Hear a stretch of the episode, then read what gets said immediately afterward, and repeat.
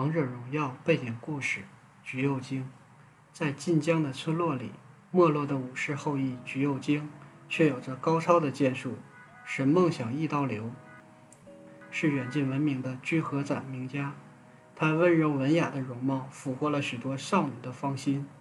他们所不知道的是，右京因为肺部的折磨，陷入深深的空虚与孤独感，认为自己会独自死去。这个想法在某一天有了改变，因为躲避京都的瘟疫而来到乡下的领主一家的女儿，恬静文雅的小田通葵出现在右京的面前。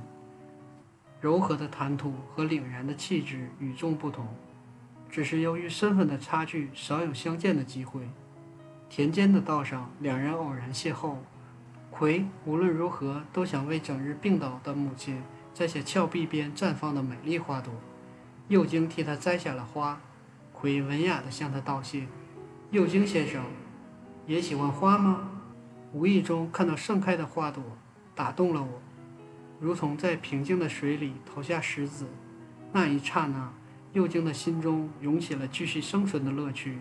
他可以为自己所爱的少女献上世间美好的花朵。葵因为母亲的病陷入惆怅，蔓延的瘟疫令人们惶恐不安。